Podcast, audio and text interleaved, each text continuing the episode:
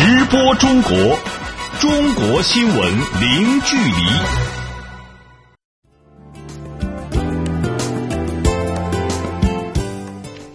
这里是直播中国节目，听众朋友你好，我是张俊。你好，我是王悦。今天节目的主要内容是：中国国家主席习近平将访问芬兰，并赴美国举行元首会晤，中方期待此访推动彼此关系稳步前行。中国国防部表示，中美两军关系在稳定当中取得新发展，国产航母建造进展顺利。中国国务院副总理汪洋表示，中国是北极事务重要的利益攸关方，愿为北极发展作出贡献。报告称，中国能源消费量位居世界第一，能源发展从保障供应转向提质增效。中国四月一号起全面启动实施外国人来华工作许可制度。好，欢迎各位持续收听。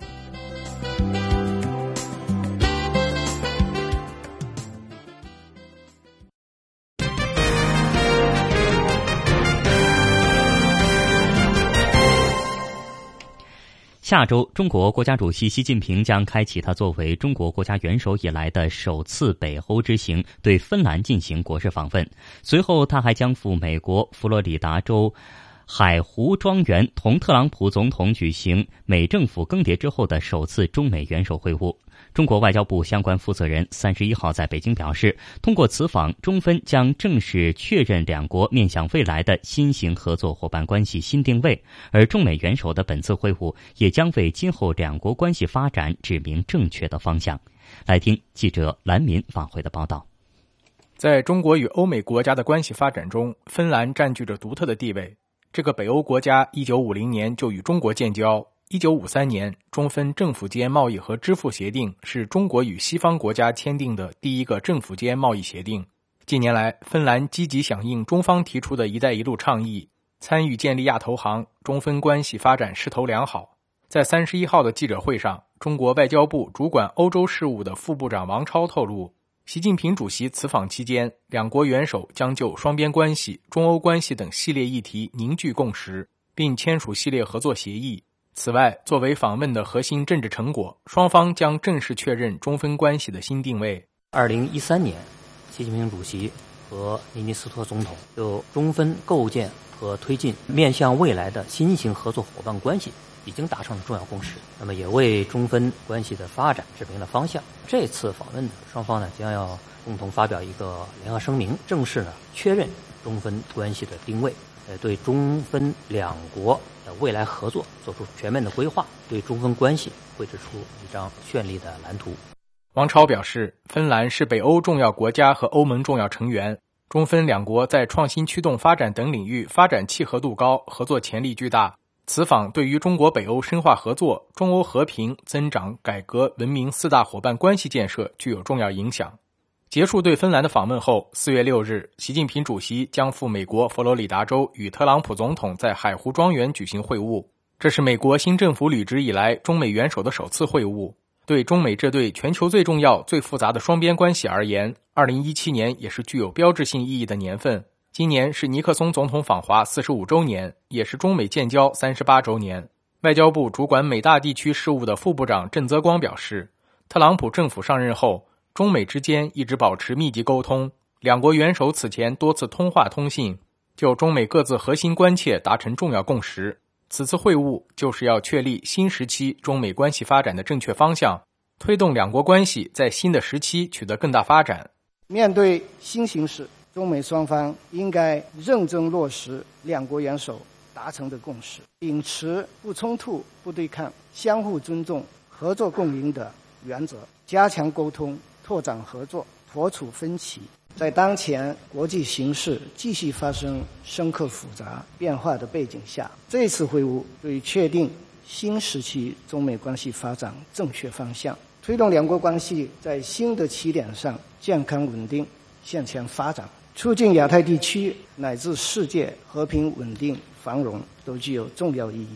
作为中美关系的压舱石和稳定器，经贸关系料将成为此次元首会晤的重要内容之一。近期，美国内出现一些针对中美经贸的杂音，对此，郑泽光强调，中美作为最大发展中国家和最大发达国家，世界前两大经济体，在促进全球繁荣方面肩负特殊重要责任，拥有广泛共同利益。尽管当前中美经贸存在不平衡的客观事实，但本质上是互利共赢的。中方愿同美方共同努力，推动中美贸易向更加平衡的方向发展。中方并不刻意的追求贸易顺差，我们也无意通过货币竞争性贬值来刺激出口。随着中国经济持续发展和结构转型，中国将会进一步扩大内需，对包括美国在内的外国商品和服务需求也会进一步上升。美方放宽民用技术产品对华出口限制，以及为中国企业到美国投资。提供更好的环境，将会有助于贸易不平衡问题的解决。中美经贸上的合作潜力巨大，只要双方本着互利共赢的原则，通过深入的沟通、积极的行动，双方完全能够不断的做大中美经贸合作的蛋糕。美国三十号也宣布了中美元首即将举行会晤的消息。根据新华社报道，美国白宫发言人肖恩·斯派塞当天在白宫例行记者会上说，两国元首在会晤时将就各自的优先工作重点交换意见，并为两国关系规划一条前进路线。他说，双方还将讨论相互关切的其他的重大问题。谈到美方对这次会晤的目标时，斯派塞表示，这次会晤将为特朗普与习近平建立私人关系提供一个机会。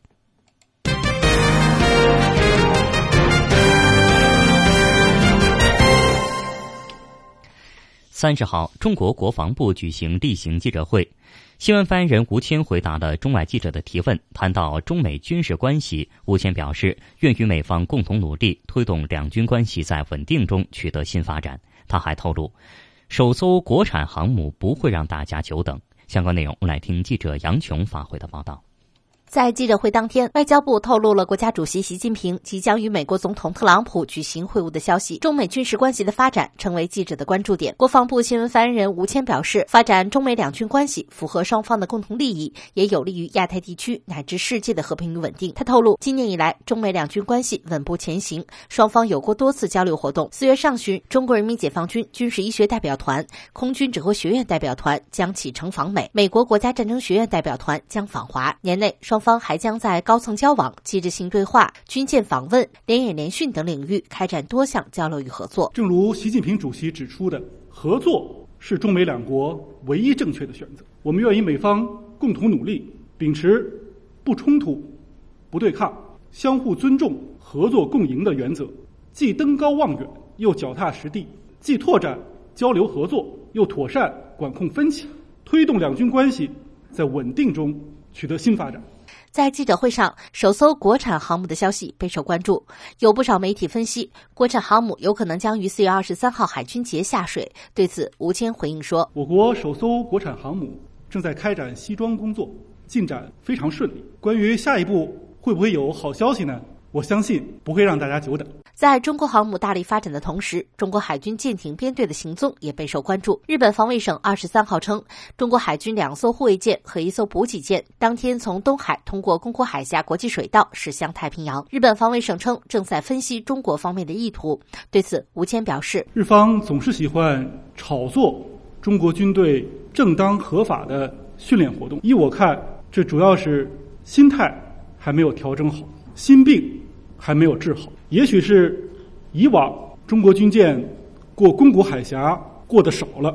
那么今后我们多过几次，日方习惯了也就好了。近日，中国军队以边境风控为背景，在中缅边境举行了陆空联合实兵实弹演习。有外媒分析说，这是中国军队有意为之，目的在于震慑缅北冲突各方。对此，吴谦表示，此次演习旨在检验部队快速机动、精确毁滩、立体风控、联合打击能力，提升应急处突能力。演习前，有关部门对外发布了公告，并向缅方做了通报。中方敦促缅有关各方保持克制。停止相关军事行动，通过对话协商解决分歧。中国军队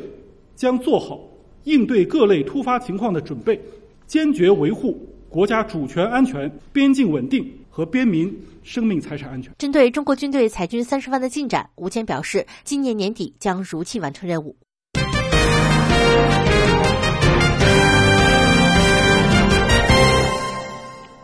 三十号，为期两天的第四届国际北极论坛在俄罗斯北部城市阿尔汉格尔斯克闭幕。来自三十多个国家的近两千三百名政府、企业界代表和专家学者与会，共同探讨北极发展与环境话题。作为北极理事会观察员国，中国国务院副总理汪洋率领中国代表团出席了本次论坛。汪洋表示，中国是北极事务重要的利益攸关方。中国对北极的探索不断深入，合作不断拓展，为北极发展做出了贡献。中国是北极事务的参与者、建设者、贡献者，有意愿也有能力对北极发展与合作发挥更大的作用。中国秉承尊重、合作、可持续三大政策理念，参与北极事务。汪洋指出，中国愿与有关国家一道，积极开展多层次、宽领域的国际合作，实现互利共赢，兼顾北极保护与发展，实现北极地区人与自然和谐共存、永续发展。汪洋还表示，中方将积极参与北极环境治理，推动环境合作，不断深化北极科学探索。我们要不断深化对北极的科学探索。北极被誉为全球科学研究的试验区。各国应携手推动全面探索北极，为保护和利用北极奠定基础。中方将加大投入，支持构建先进的科研平台，提高北极的科考水平。中国外交部发言人陆康三十号在北京举行的例行记者会上表示，中方对雅万高铁早日建成通车充满信心。根据日本共同社报道，中国二零一五年击败日本，赢得印尼雅万高铁建设的订单，虽于今年一月动工，但工程进展缓慢，能否按计划在二零一九年底前竣工遭到质疑。印尼对中方不信任感增强。在回答有关提问时，陆康做上述表示，他说。现在，在中国和印尼两国政府和相关企业的共同努力下，雅万高铁全线开工的各项准备工作正按计划推进。雅万高铁呢，它本身是一个庞大的系统性工程，从合同的谈判、合规调查、线路设计、土地征用、现场勘探、施工准备，一直到全线的施工、建成、运营，它都需要时间。这期间呢，也可能会出现这样或那样的一些问题。目前。双方正就工程的总承包合同和贷款协议进行磋商。呃，据我们了解，有望于近期正式签署。我想强调呢，雅万高铁它是中国和印尼全方位务实合作的一个标志性项目，也是双方互利共赢、共同发展的一个项目。双方合作的态度是坚定的，两国企业和金融机构呢也是紧密的合作伙伴。最后还是想说一句，中方对雅万铁路早日建成通车充满信心。那么，对这个合作项目，具体怎么评价？呃，最好还是应当听中国和印尼两个合作当事方自己怎么说。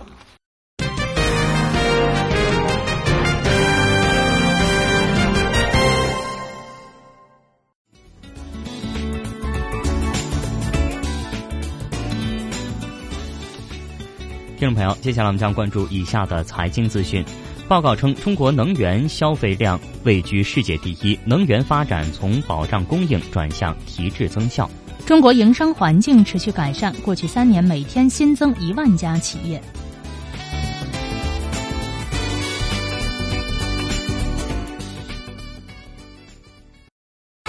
直播中国，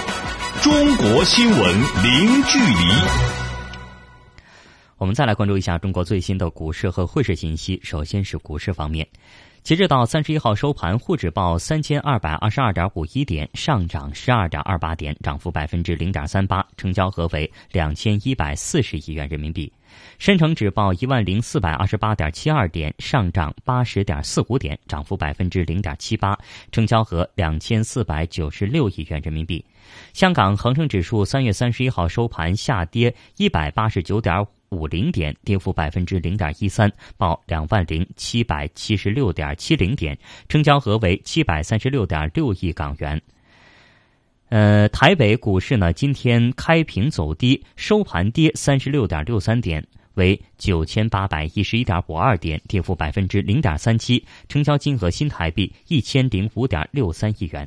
我们来看汇市方面，三十一号，中国外汇交易中心公布的人民币对世界主要货币汇率中间价为：一美元对人民币六点八九九三元，一欧元对人民币七点三七二一元，一百日元对人民币六点一七六六元，一港元对人民币零点八八七七九元，一英镑对人民币八点六。六一一九元，一澳大利亚元兑人民币五点二七九零元，一新西兰元兑人民币四点八二九一元，一加拿大元兑人民币五点一七六二元。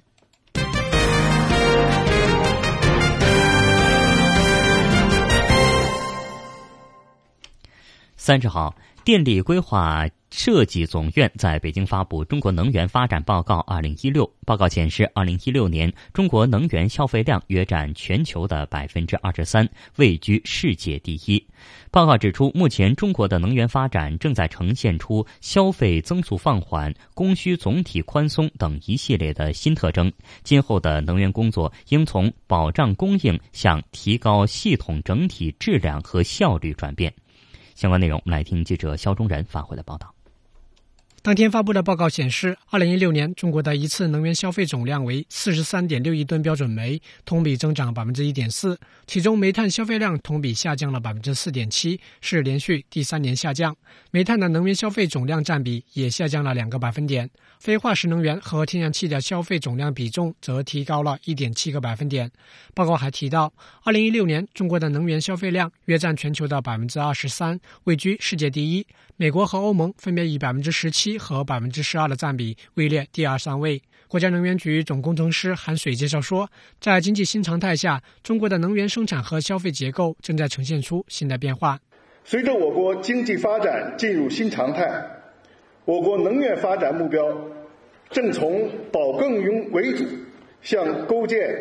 清洁低碳、安全高效的现代能源体系转变。能源结构调整的步伐逐步加快，多元化、清洁化和低碳化的趋势明显。报告指出，交通和建筑用能是中国终端能源消费增长的主要驱动力。交通领域以电代油发展迅速，成为了能源替代发展的亮点。非化石能源的快速发展是中国能源结构改善的主要驱动力。此外，中国与“一带一路”沿线国家的重大能源合作项目也进展顺利。中国能源企业对外投资合作也取得了较大进展。中国电力规划设计总院副院长徐晓东介绍说。中巴经济走廊能源项目有序推进，截止到一六年底，已有燃煤电站等十个电力项目陆续开工建设，总装机容量达到七百三十万千瓦。中沙盐步电厂正式投产，电厂的设计加工能力两千万吨每年，是中国在沙特阿拉伯最大的投资项目。中俄雅马尔液化天然气项目顺利进行，累计实现进度百分之七十五。展望二零一七年，报告预测中国的能源消费总量仍将保持低速增长。徐晓东预测说：“那么预计我国能源的消费将延续清洁化、高效化的趋势，能源消费的总量从总的来看还是比较低的速度增长，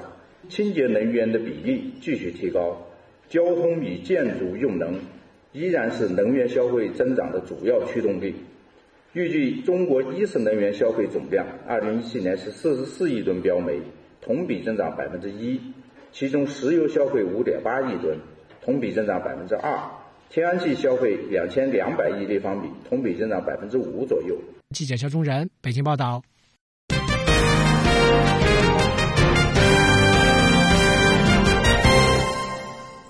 三十号，中国国家工商行政管理总局召开新闻通气会，介绍说，过去的三年间，中国全国每天新增企业达一万余家。详细情况，我们来听记者林维发回的报道。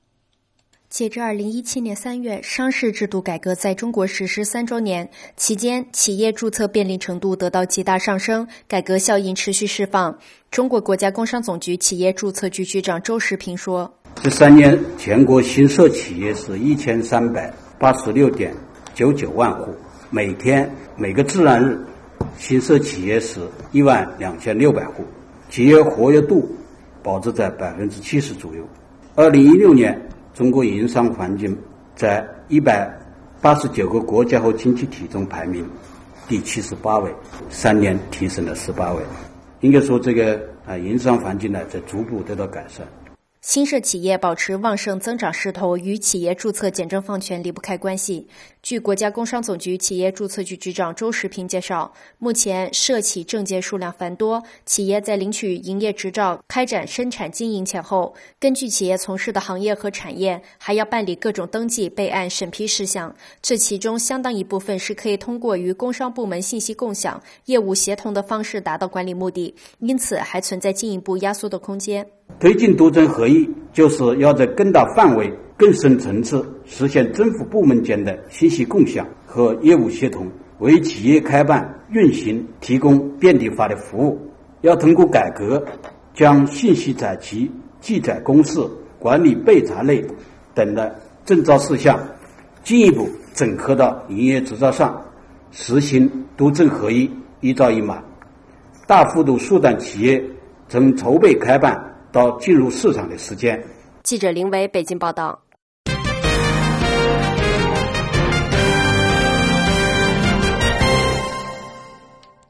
三十号，国家邮政局召开新闻发布会，发布京津冀地区快递服务发展“十三五”规划，重点将京津冀地区打造成为快递业改革创新的试验区、北方快递业发展核心区等等。相关内容，我们来听记者薛艳青发回的报道。根据规划，从产业规模来看，预计到二零二零年，快递业务收入达到八百五十亿元，年均增速保持在百分之二十五左右；快递业务量呢达到八十亿件，年均增速保持在百分之二十九左右。从服务能力来看，快递服务基础设施布局进一步优化，快递服务网络实现农村全覆盖，实现乡乡有网点，村村通快递。国际网络联通呢取得重大进展，逐步建立通达亚洲、美洲、欧洲、非洲、大洋洲，连接“一带一路”沿线国家的快递服务网络。当然，老百姓生活最息息相关的是快递业的服务水平与快递安全。京津冀地区快递服务发展“十三五”规划编写组负责人廖林竹介绍说：“区域内快递服务达到同城化水平，基本实现主要城市当日达、次日达。规模以上快递企业全部实现投诉处理平台信息化，投诉处理处理满意率、快递服务满意度高于全国平均水平。”全面落实寄递区的安全管理、收寄验视、实名收寄、货机安检三项制度，提高安全管理和安全应急水平。根据规划，京津冀快递业协同发展的目标是打造中国北方快递业发展核心区。根据规划，北京市京津冀协同发展的核心，逐步疏解区域性快递集散分拨功能，加强快递业安全监管、科技应用、绿色发展等方面的能力建设，充分发挥对天津和河北的示范带动作用。廖林主表示，经济主动承接北京非首都功能溢出，积极寻找错位发展、融合发展。天津致力于打造快递专业类国际航空物流中心、跨境快递基地和先进制造业与快递业联通示范区；河北致力于建设全国现代商贸快递物流重要基地。记者薛艳青北京报道。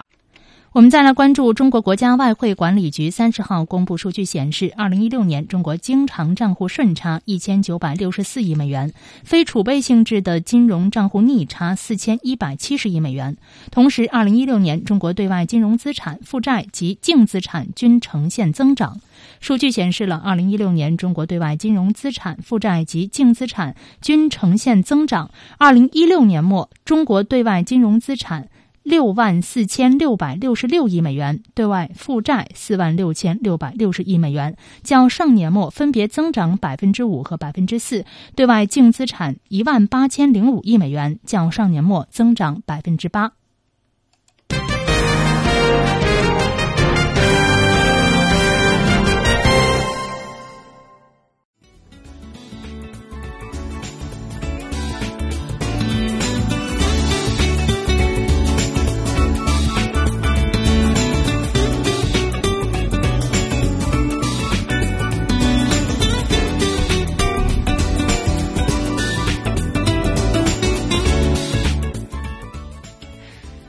欢迎您持续关注直播中国节目。节目的下半时段，我们将一起关注：中国四月一号起全面实施外国人来华工作许可制度；中国科学院公布重点科研项目，中巴经济走廊自然灾害风险评估为重点之一；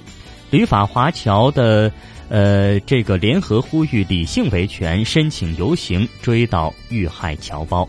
好的，听众朋友，稍后直播中国继续回来，欢迎您持续锁定收听。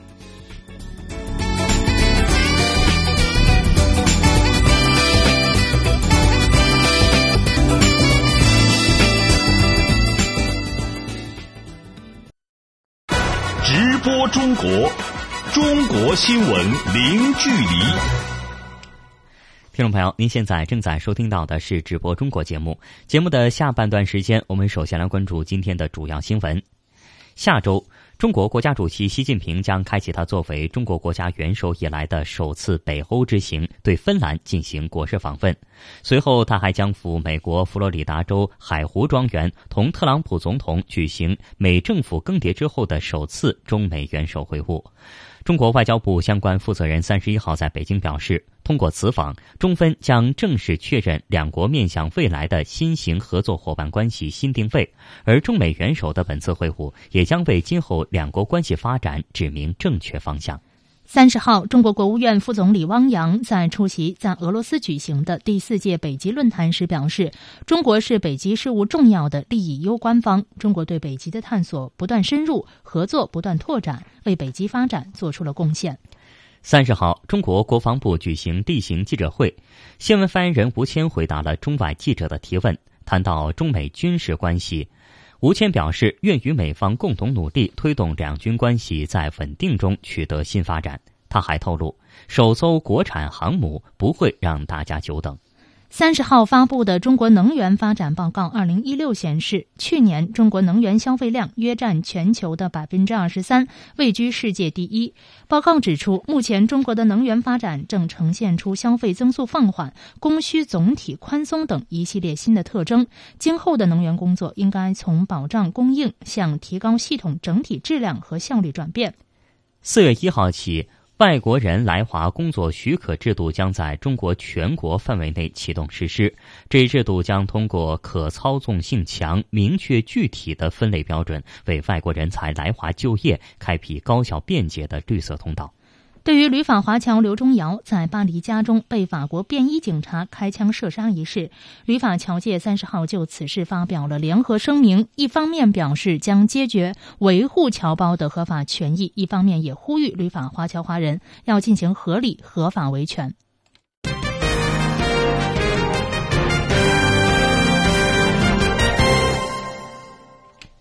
四月一号起。外国人来华工作许可制度在中国全国范围内启动实施，这将为外国的高端人才来华就业开辟方便快捷的绿色通道。相关内容，我们来听本台记者李进发回的报道。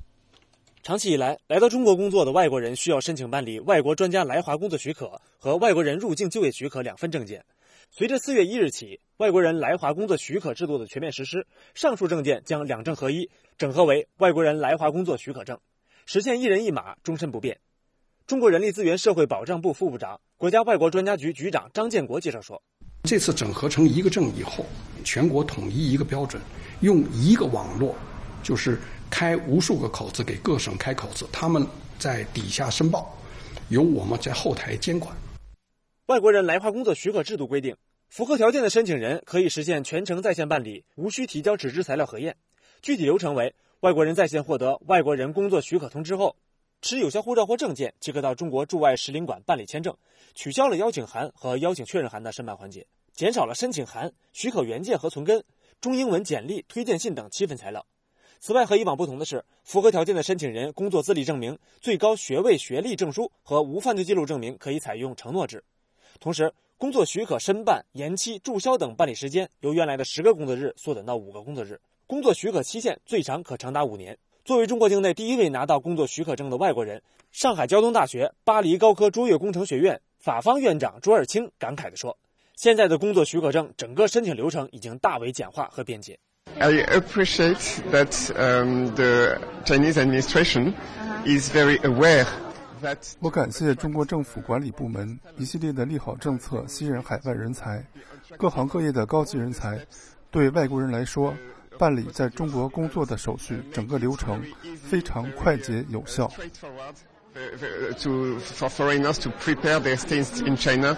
从二零一六年开始，北京、上海等地先行进行了外国人来华工作许可制度的试点工作。上海市人才服务中心主任娄丽莎认为，从试点运行情况来看，工作许可制度的实施，给企业和来华工作的外国人带来了极大的便利。通过两证合一以后，对我们的这个企业也好，人才也好，它是更加便利了。企业也知道符合哪一些条件，它可以作为高层次、高端人才来申报了，直接就是一个证就可以解决问题了。对这个我们企业和个人来说，是一个极大的便利。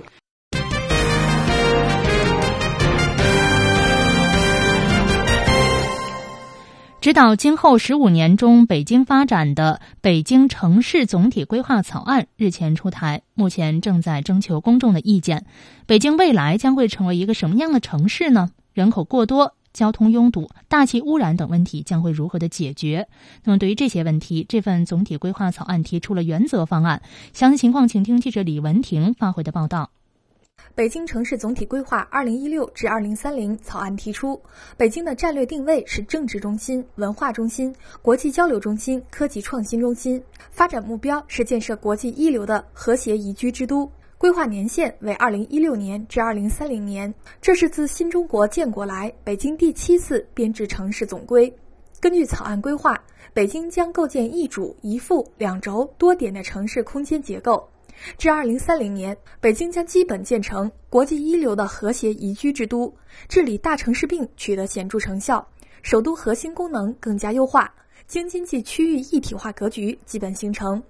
在城市规模方面，体现的则是减量发展的理念，确定北京常住人口规模二零二零年控制在两千三百万人以内。国家发改委国际合作中心中国城市发展研究院总规划师林继告诉记者。他非常赞同新版城市总规草案提出的以疏解非首都功能为工作导向，这将是着力破解北京大城市病、提高城市治理能力的重要手段。总的来讲，你发现这一版的北京总规跟上海总体规划都是减量规划，这在全国可能有示范意义和引领作用。就说以前我们的大城市都是增加、增加再增加，现在我们的呃空间的这种慢慢的这个把产业、城市功能。从周边再疏散，是吧？这样是有对于我们北京未来的这个城市空间结构，包括人口的这个资源的重新的配置。未来的城市群一定是功能、就业、交通、生态等等等等多元素组成的。据了解，该草案在北京市规划展览馆进行公告，众多北京市民对这一草案非常关注，参观的人络绎不绝。呃，因为我在北京生活了七十年，就生在前门一带。对这个前门一带呢，反正是感情比较深。现在所缺的不是商业的设施，啊，不是说我多多盖一商场让大大伙儿进去买东西就完了。这前门大街所体现的文化价值，必须得占主要部分。让我比较深刻的就是在绿化和这个空气治理方面的一些规划。呃，因为就我们家而言，我们家周围主要是棚户区，周围。大概五公里范围内都没有绿化用地，也没有公园儿，所以我还挺希望将来在家周围有一个绿化用地的配套。据相关负责人介绍，民众关心的具体项目在详细规划和专项规划中会有具体安排。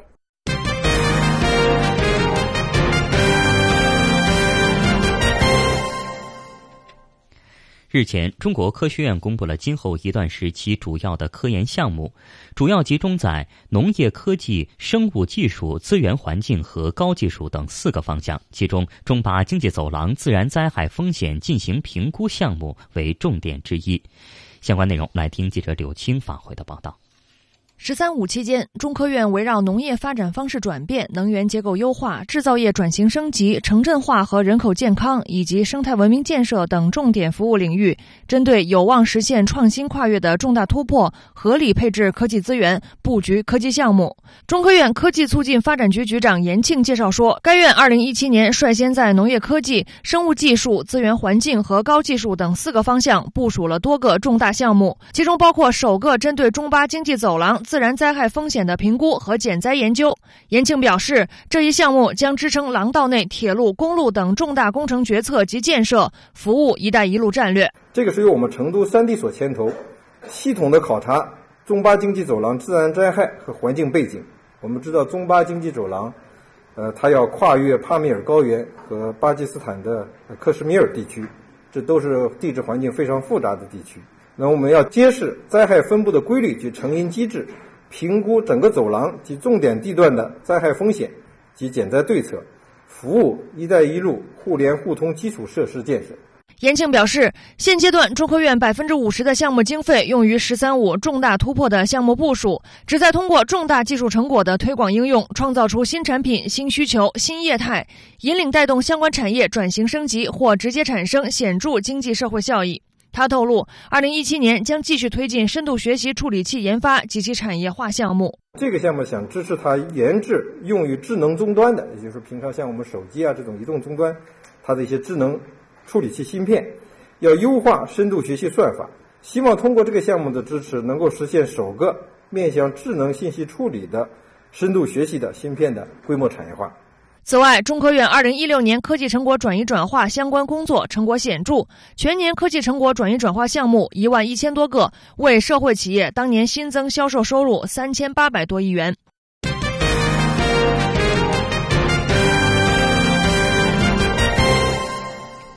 近日，中国国家海洋局印发了《海岸线保护与利用管理办法》。根据中国国家海洋局负责人三月三十一号的介绍，到二零二零年将确保自然海岸线保有率不低于百分之三十五，严格限制建设项目占用自然岸线，实施海岸线整治修复。详细情况，我们来听记者肖忠仁的报道。中国大陆的海岸线长度超过1.8万公里，海岸线毗邻的陆海空间已经成为经济活跃和社会发达的重要区域。在已经确权的海岸线当中，渔业养殖用海约占55%，交通运输用海约占10%，城市围填海等建设用海约占12%，工业用海约占7%。随着海岸线开放强度不断加大，保护与开发的矛盾日益凸显。国家海洋局海域综合管理司司长潘新春介绍说：“海岸线管理。”法律法规体系不健全，海岸线缺少统筹规划、多头管理，海岸线管控手段和措施不足，出现了开发建设大量占用海岸线，生活生态岸线和公众青海空间不断减少，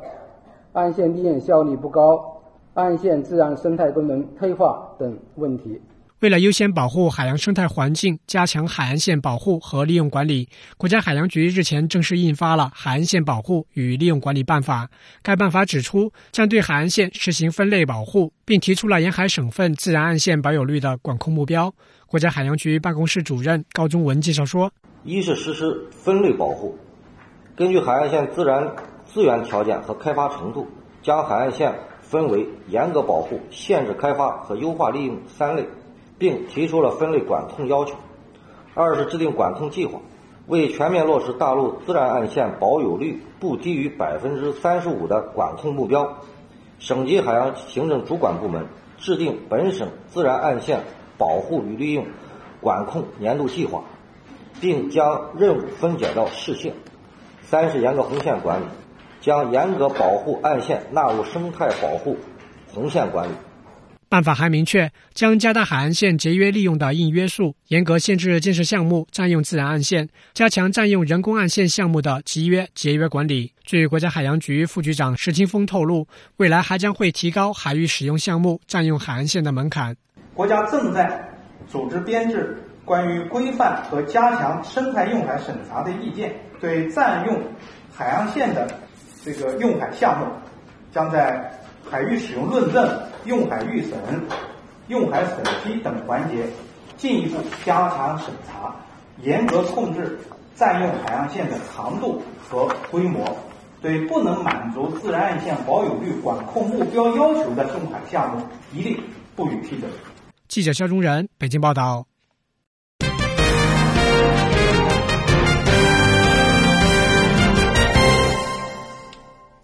下面我们来看中国旅法公民遭到法国警察枪击身亡事件的最新进展。当地时间二十六号晚，旅法华侨刘忠尧。在巴黎家中被法国便衣警察开枪射杀。此后的一些旅法华侨在当地呢请愿示威，并与警方发生了冲突。根据中新社报道，三十号旅法侨界就此事件展开了联合声明，一方面表示将坚决维护侨胞的合法权益，一方面也呼吁旅法华侨华人要进行合理、合法的维权。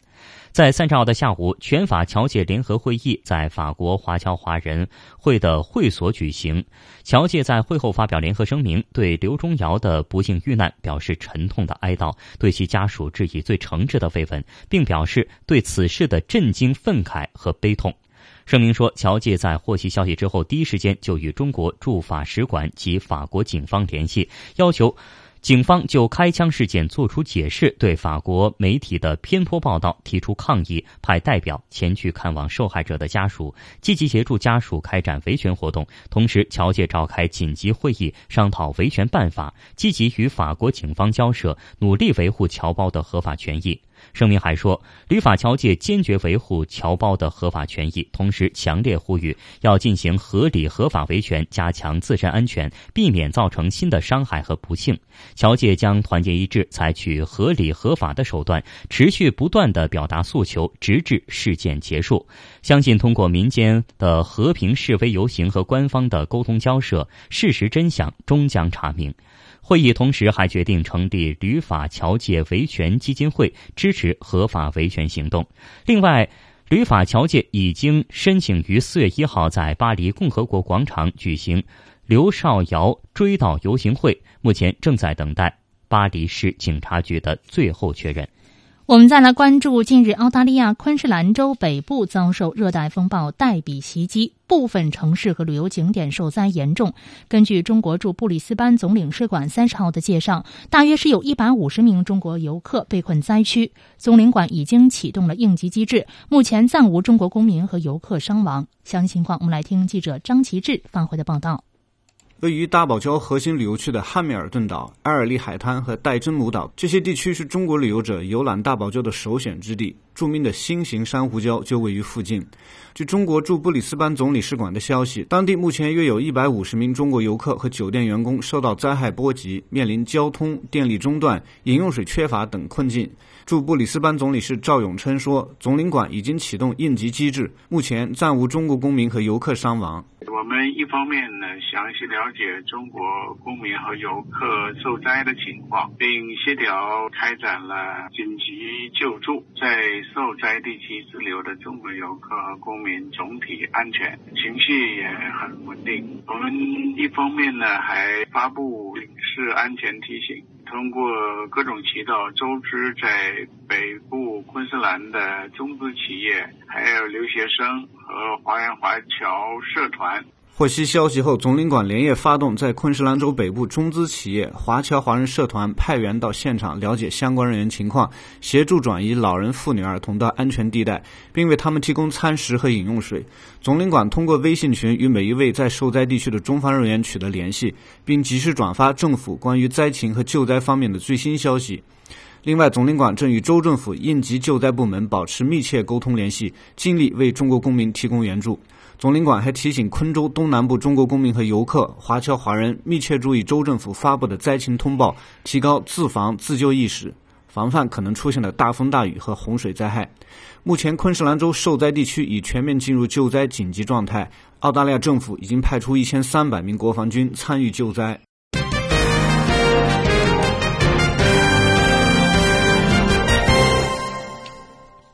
来关注体育方面的新闻。中国选手隋文静和韩聪三十号在芬兰赫尔辛基举行的花样滑冰世锦赛上获得双人滑自由滑第一，并以二百三十二点零六分的总成绩夺得了双人滑的金牌。这是时隔七年，中国花样滑冰再次夺得世锦赛的冠军。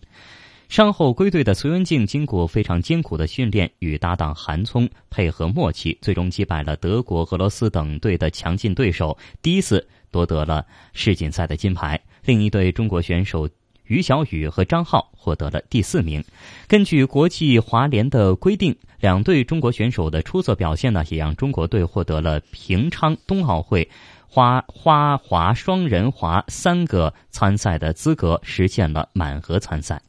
我们再来关注记者三十号在新闻发布会上获悉，二零一七年北京国际长跑节暨北京半程马拉松（简称北京跑）将于四月十六号在天安门广场开跑，终点是在国家体育场鸟巢。北京跑由北京市体育局和中国田径协会主办，始于一九五六年，前身是北京春季环城跑。该活动专注于推动大众健身，不邀请专业的选手，也不设置奖金。今年的活动预计将会有两万。人参与，还设有千人家庭跑环节。医疗安全紧急救助措施则是重中之重。除了沿途设立七个固定的医疗点和起终点两个医疗站之外，活动还增设三十台 AED 移动医疗救援服务，加强沿途的医疗流动监控。邵小军表示，对四万多报名者的资格审核也是很重要的措施。他说。到现在为止，预报名大概已经超过了四万人。那么最后抽签都决定呢，只有两万人能够来参加这次比赛。当然，我们首先对他资格上要进行审核，重点呢是要对这些呃曾经参加过半程马拉松或者参加过全程马拉松或者长期有这种这个这个跑步的这种经验的这个群众来参加。接下来，我们再来看一条关于文化方面的新闻。三月三十号，正值农历三月初三，中国多地同庆这个民族风情浓郁的节日，唱山歌、品美食、舞春牛，特色民族活动轮番上演。三月三是壮族地区最为隆重的民族传统节日，壮乡广西，当日到处都是歌舞的海洋。当天，南宁市。民歌湖畔三月三文化活动上演，百名穿着节日盛装的刘三姐与现场千名观众共演歌赋天下。广西官方呢还邀请了四百多名台湾同胞前来共度佳节。台湾同胞出席了在南宁市民歌湖举行的活动，来自台湾花莲县的少数民族代表还在活动的现场展示了少数民族舞蹈。二零一七年，海峡两岸各民族欢度三月三节，即福建省第六届三月三，呃，这个文化节，还有第十届海峡两岸少数民族丰收节活动，当天在连江县举办。台湾的少数民族同胞与当地的民众共两万多人一起欢度了这个民族风情浓郁的节日。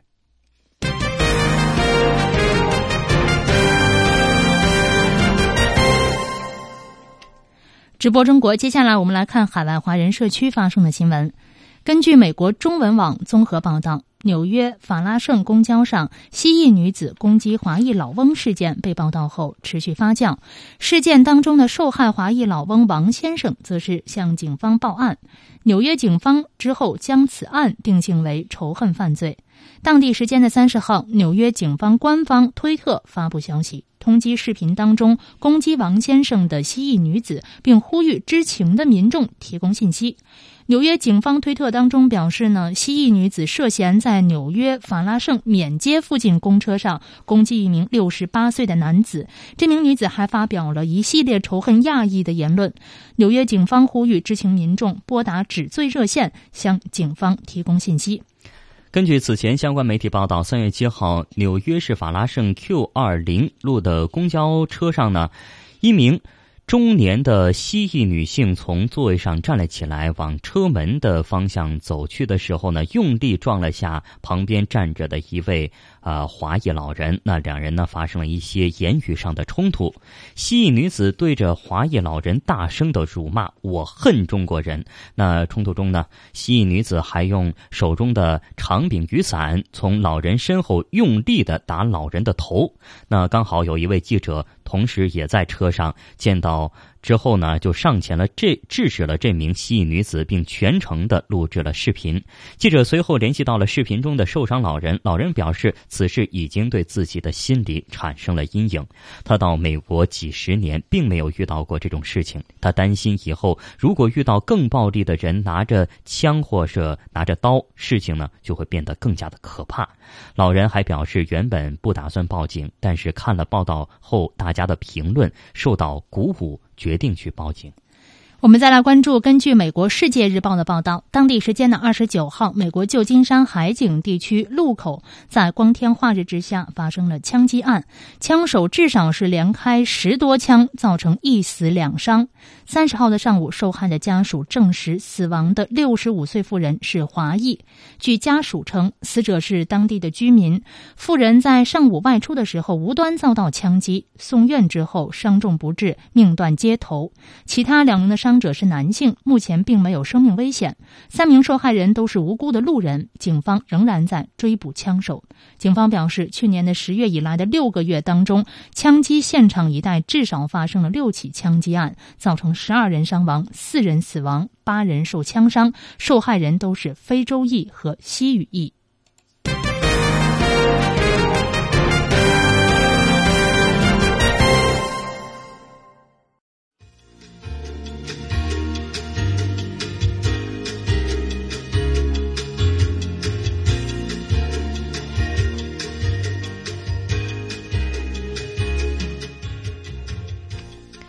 好的，听众朋友，在节目的最后，我们再来一起回顾一下今天节目的主要新闻。中国国家主席习近平将访问芬兰，并赴美国举行元首会晤。中方期待此访推动彼此关系稳步前行。中国国务院副总理汪洋表示，中国是北极事务重要的利益攸关方，愿为北极发展做贡献。中国国防部表示，中美两军关系在稳定中取得新发展，国产航母建设进展顺利。报告称，中国能源消费量位居世界第一，能源发展从保障供应转向提质增效。中国四月一号起全面启动实施外国人来华工作许可制度。今天的直播中国到这里就结束了，再会，再会。